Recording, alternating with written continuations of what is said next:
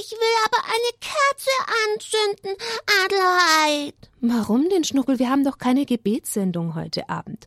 Und wir haben auch nicht Weihnachten und Advent. Aber trotzdem, wir haben doch Erstkommunion Vorbereitung, dann braucht man unbedingt eine Kerze. So, so, Schnuckel. Ja. Hm, was meinst denn du, Franzi, da dazu? Ja. Schon? Okay, liebe Kinder, herzlich willkommen in der Bambambini Kindersendung mit einer brennenden Kerze. Das ist die Taufkerze. Ist ja gar nicht wahr, Schnuckel. Davon haben wir das letzte Mal gesprochen, gell, Franziska? Ja. Warum denn? Was haben wir denn da erzählt? Das erste Sakrament ist Das erste Sa Sakma Sakrament. Sakrament ist, ist die Taufe. Genau. Und dann kann man auch als nächstes zur Kommunion. zur Kommunion. Liebe Kinder, wenn ihr das noch nicht wisst, wir haben mit der Erstkommunion-Vorbereitung begonnen und das gibt es jetzt achtmal, sprechen wir zu euch, vor allem natürlich zu den Erstkommunionkindern, aber zu allen über Jesus und alles, was man eigentlich wissen sollte, wenn man zur Erstkommunion gehen möchte. Natürlich, ihr bereitet euch zu Hause auch vor, in verschiedenen Gruppen oder in der Religionsstunde. Aber wir wollen euch auch noch ein bisschen da weiterhelfen. Wir sind nämlich ganz gescheit. Gell, Franziska, wir zwei. Ja. Stimmt's? Ja, ihr zwei. Na komm, ihr zwei Gescheiten. Dann lasst uns mal beginnen mit einem Gebet und einem Lied, damit es jetzt eine ganz gute Sendung wird und alle gut verstehen, was wir euch erzählen wollen. So, Franziska, du kannst das so schön. Im Im Namen des Vaters bin ich Gottes Kind. Im Namen des Sohnes mein Weg als Christ beginnt. Im Namen des Heiligen Geistes wirkt Gott so gut in mir. O Gott, dein heiliger Name ist meine Himmelstür. Oh, schön. Oh Gott, dein Name ist meine Himmelstür. Ah, Oh, jetzt rufen wir gleich noch den Heiligen Geist. Der hilft uns, gell? Ja, der Heilige Geist, den brauchen wir ganz dringend. Franziska legt mir das Blatt wunderschön jetzt dahin. Gut, okay. Durchflute mein Herz, durchflute mein Herz, Geist Gottes, durchflute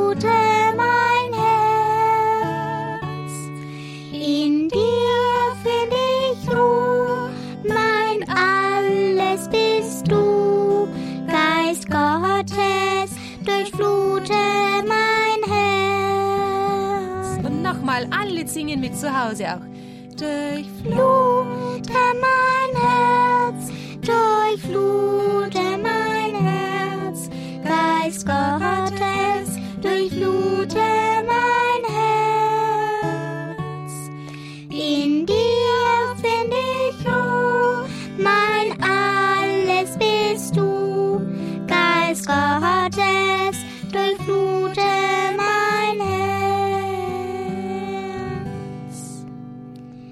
So, bevor wir gleich eine sehr, sehr spannende Geschichte hören, wollte ich auch noch sagen, vor allem für die Eltern und für alle, die vielleicht auch Kinder haben, die sie vorbereiten für die Erstkommunion, wenn sie für Material suchen, wir haben da eine wunderbare Mappe bekommen von Saltere Schriftenapostolat, Verlag Saltere Schriftenapostolat von Maria Rockendorf, das ist in Österreich.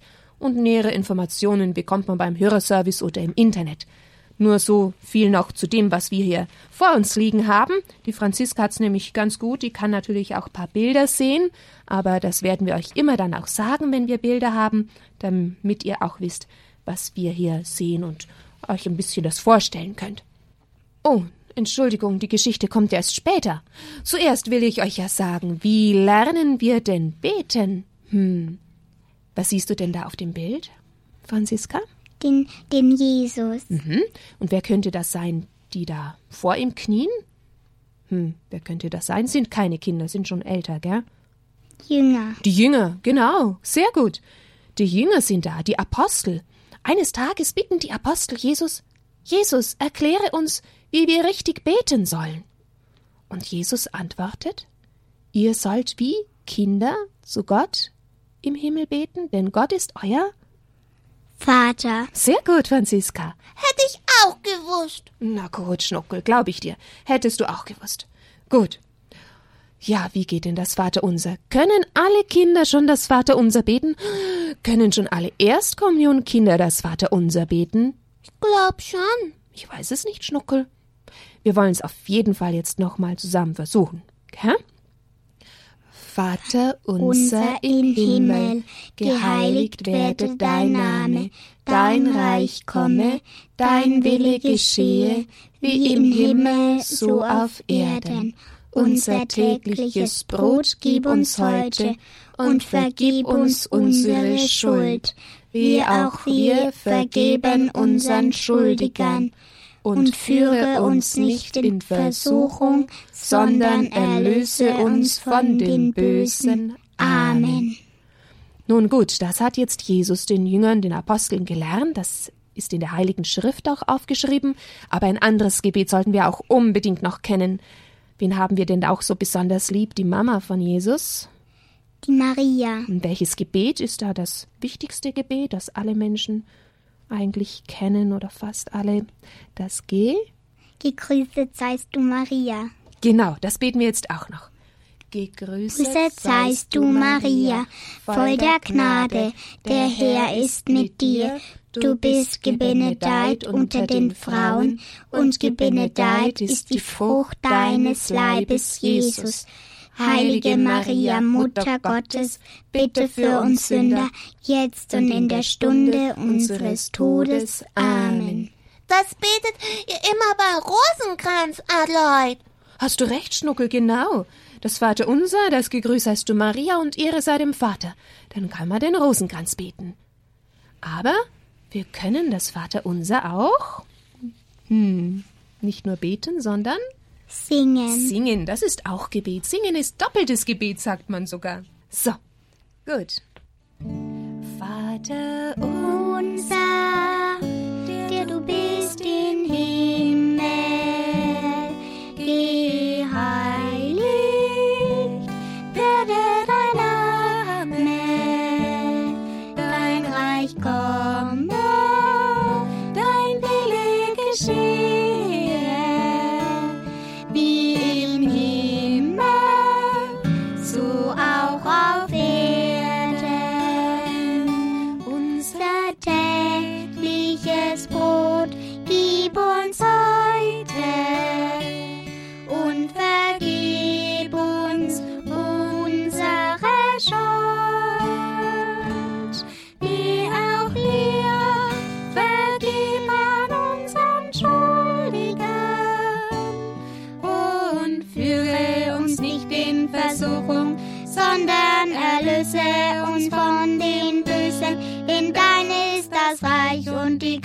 und die Herrlichkeit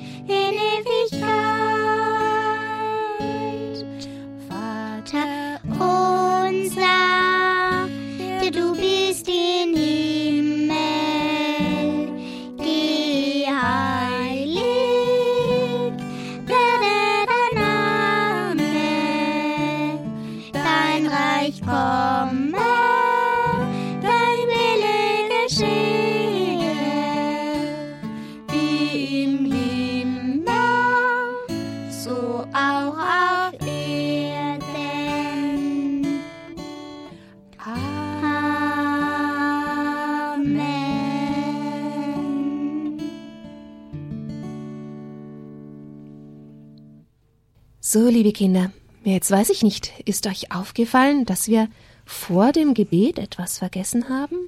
Hm, Nein, gar nichts vergessen, Adeloid. Die Kerze ist doch schon an. ja, die Kerze meine ich nicht, Schnuckel. Wie ist denn das normalerweise, wenn wir mit dem Gebet beginnen? Beginnen wir im... Im... Im Namen des Vaters und des Sohnes und des Heiligen Geistes. Amen. Sehr gut, Franziska, prima. Genau das Kreuzzeichen ist ganz wichtig für uns Christen. Wie machen wir denn das mit den Händen? Wie machst denn du das Kreuzzeichen? Zuerst mit der Hand an die, Stirn, an die Stirne und dann nach unten auf die Brust, Brust. und dann dann an, an die Schulter links und dann, Dann an die Schulter rechts. Und dann Amen. Genau. Das ist das große Kreuzzeichen. Machen wir es mal nochmal zusammen. Das große Kreuzzeichen von der Stirn, dann zur Brust, dann linke Schulter, rechte Schulter. Im Namen des Vaters, des Sohnes und des Heiligen Geistes. Amen. Weißt du, wie man es noch machen kann, Franziska? Hast du es auch mal schon anders gesehen? Ja. Wie denn? An der Stirn machst du genau ein ganzes Kreuz und dann noch hier an der Brust und hier an der Schulter. An der Schulter nicht. Nur, also an der Stirn hast du ganz recht und dann auf den Mund. Gell? Segne, was ich denke, kann man dann sagen. Segne, was ich rede, auf den Mund und dann auf die Brust noch. Ja, gut. Ihr kennt sicher eines von den Kreuzzeichen, John. Und warum ist denn das Kreuzzeichen für uns so wichtig, für uns Christen? Wo kommt denn das her, das Kreuzzeichen? Was ist denn mit dem Kreuz? Hm. Hast du schon mal ein Kreuz gesehen irgendwo? Ja, Und? da ist der Jesus. Genau. Warum ist der Jesus am Kreuz? Weil, Weil er da sein Leben für uns hingegeben hat. Hat. Gell? Ja, ist gar nicht so einfach zu sagen, zu erklären. Am Kreuz hat er uns erlöst. Er hat einfach für uns, für unsere Schulden dieses Leiden auf sich genommen. Jetzt möchte ich euch einfach mal eine Geschichte erzählen.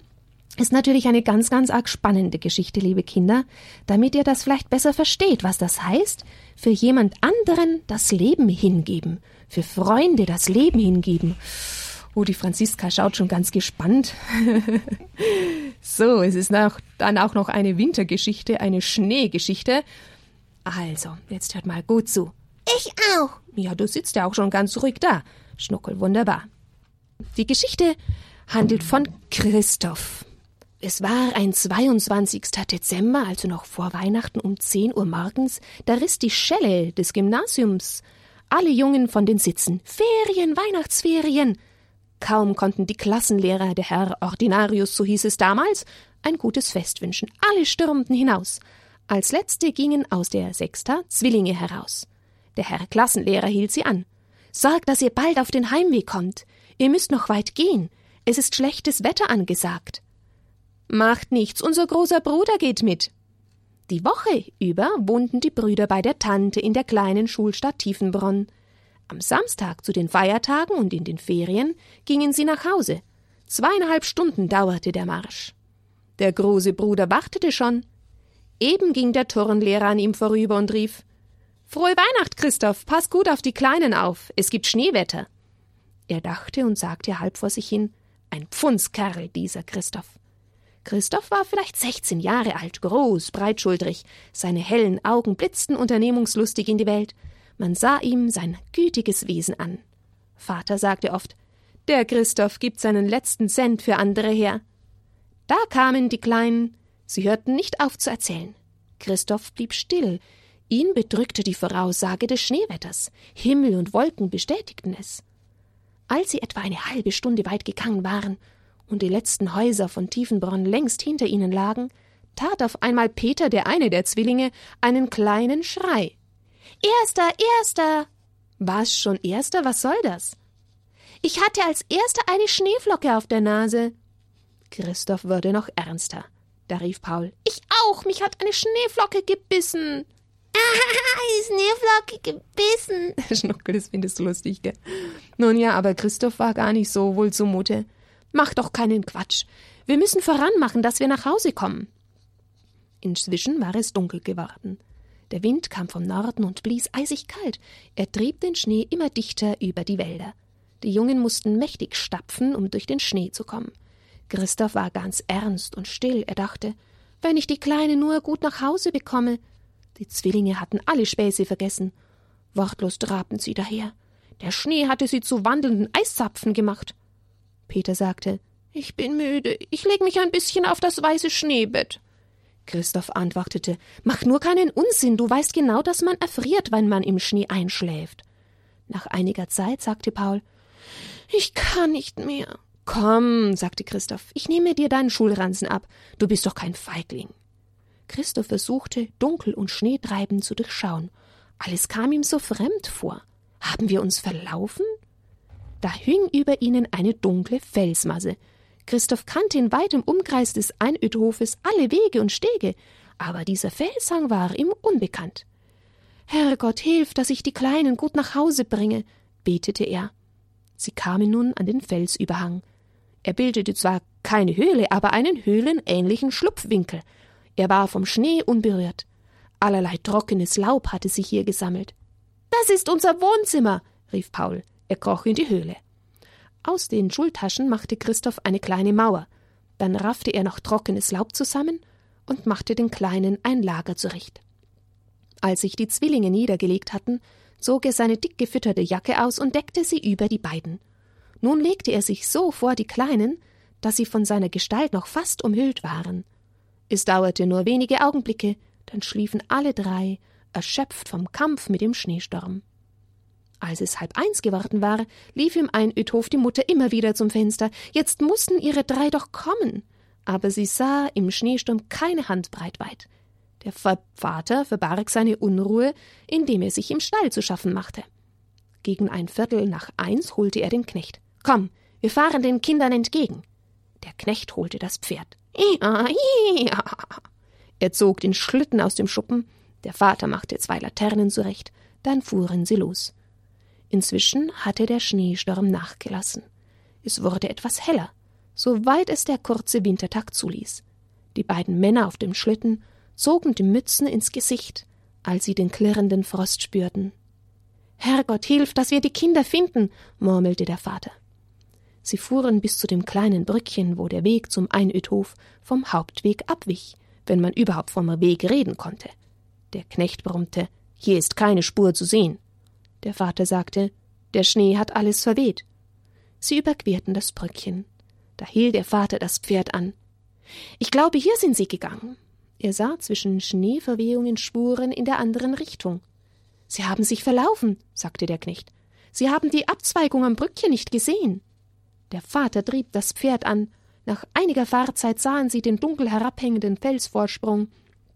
Vielleicht haben sie da Schutz gesucht. Sie hielten, sprangen vom Schlitten herab und stapften auf die Höhle zu. Hier müssen sie sein. Sie sahen die Schultaschen. Das bunte Hemd Christoph zeigte sich. Der Vater rief Peter, Paul, Christoph. Da raschelte es im Laub, die Köpfe der Zwillinge guckten hervor. Mit einem lauten Schrei Vater krochen sie heraus. Der Knecht rüttelte an Christophs Schultern. Die Kleinen riefen ihn an Christoph, Christoph. Er rührte sich nicht. Der Vater kam herbei. Christoph. Er legte sein Gesicht auf Christophs Wange. Sie war eiskalt.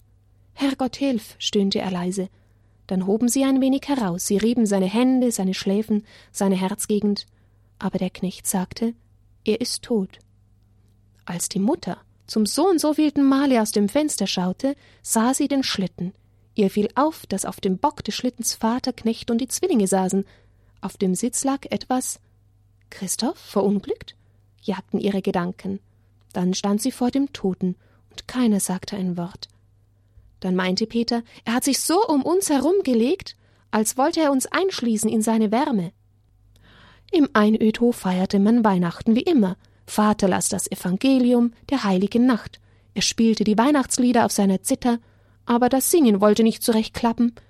An Christophs Platz standen ein Kreuz und ein Strauß von Tannenzweigen. Er ist bei uns, sagte leise der Vater. Jedes Jahr setzten sie an Weihnachten auf dem Einhüthof eine brennende Kerze und einen Tannenstrauß auf Christophs Platz. Peter und Paul malten dazu das Bibelwort Eine größere Liebe gibt es nicht, als dass einer sein Leben hingibt für seine Brüder. Ja, liebe Kinder, das bedeutet das Leben hingeben für die anderen. Christoph hat damit die kleinen Buben, die Brüder, nicht erfrieren. Was hat er da gemacht? Weißt du das noch, Franziska? Er hat sie gewärmt. Gewärmt? Er hat zuerst seine Jacke ausgezogen, gell? Dabei war es ja eisig kalt und hat die über sie drüber gelegt. Und dann hat er sich selber auch noch draufgelegt, damit sie es warm haben. Gut, und dann hat er die beiden Brüder gerettet. Aber er selber ist gestorben. Und so ja. hat es Jesus auch gemacht. Das war das, was wir vorher gesagt haben. Jesus hat uns so lieb, dass er sein Leben für uns hingibt, obwohl ja Jesus nur Gutes getan hat. Ja, die Menschen haben ihn abgelehnt und waren sogar seine Feinde und sie haben ihn verfolgt und gefangen genommen. Du siehst ja jetzt hier so ein Kreuz, ein Bild, gell, Franziska? Ja. Was siehst du da? Ich sehe den Jesus am Kreuz. Auf dem Kopf hat er? Eine Krone, eine Dornenkrone. Genau, und die Wunden natürlich. Er wurde angenagelt und hat furchtbare Schmerzen gelitten und ist gestorben für uns, damit wir frei sind von unseren Sünden und damit wir allemal in den Himmel kommen können. Deswegen, Franziska, so sehr Ja. hat er uns lieb. Deinen Tod, o Herr, steht da, verkünden Künden wir, und Deine Auferstehung preisen wir, bis du kommst in Herrlichkeit. Das beten wir auch bei jeder heiligen Messe, dieses Gebet. Und bei jeder heiligen Messe feiern wir, dass Jesus sein Leben für uns hingibt. Da wollen wir ihm einfach Danke sagen. Danke, Jesus, dass du das für uns getan hast. Danke, Jesus, dass du uns so sehr liebst. Genau. Das wollen wir uns ganz fest merken. Jesus liebt uns so sehr, dass er alles für uns gibt, sogar sein Leben für uns hingibt. So, jetzt kommt unser Gute Nachtgebet.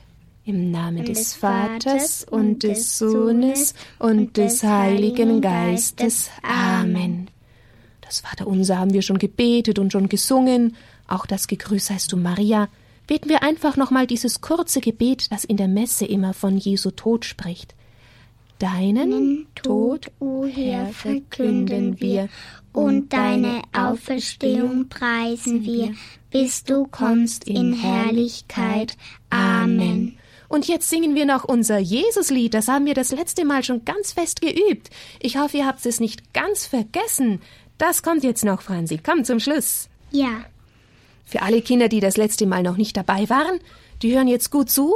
Auch an den nächsten Sonntagen werden wir es immer singen, damit ihr es gut lernen könnt. Jesus, du bist mein bester Freund. Jesus, ich bleib mit dir vereint. Heute, morgen, immer bist du mit mir. Heute, morgen, immer geh ich mit dir. So, jetzt singen wir es aber richtig. Ja, und noch klatschen. Richtig, Schnuckel, hast du dir das gemerkt? Prima. Die Franzi klatscht. Ich auch. Okay. Jesus, du bist mein bester Freund. Jesus, ich bleib mit dir vereint. Heute, morgen, immer bist du mit mir. Heute, morgen, immer geh ich mit dir. Jesus, du bist mein bester Freund.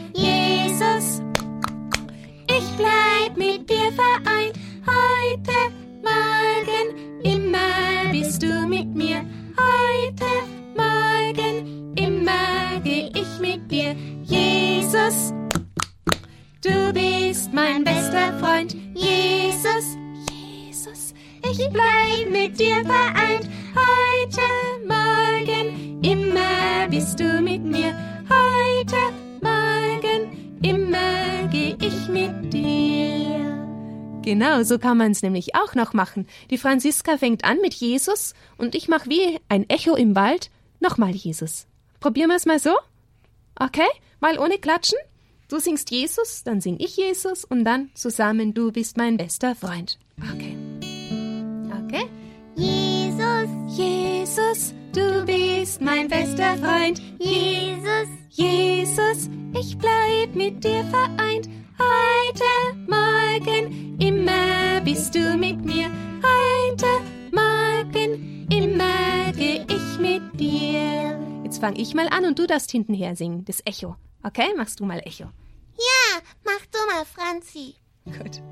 Jesus, Jesus, du bist mein bester Freund. Jesus, Jesus, Ich bleib mit dir vereint, heute, morgen, immer bist du mit mir. Heute, morgen,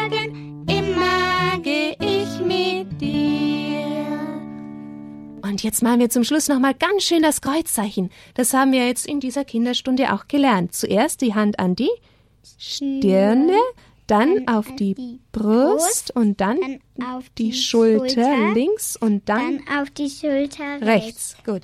Im Namen des Vaters und des Sohnes und des Heiligen Geistes. Amen. Und wir wünschen euch eine. Gute Nacht. Ui, das war jetzt aber laut. Du auch noch, Franzi? Gute Nacht. Gute Nacht. Kinder. Und nächstes Mal seid ihr wieder mit dabei? Dann wird die Bernadette bei mir sein. Und dann ein andermal nochmal und dann noch die Maria. Und die Franzi werden wir aber auch nochmal bei uns haben, gell? Die letzten zwei Sendungen, da freuen wir uns schon drauf. Bis bald, Franzi dann. Tschüss. Und Tschüss. tschüss, liebe Kinder.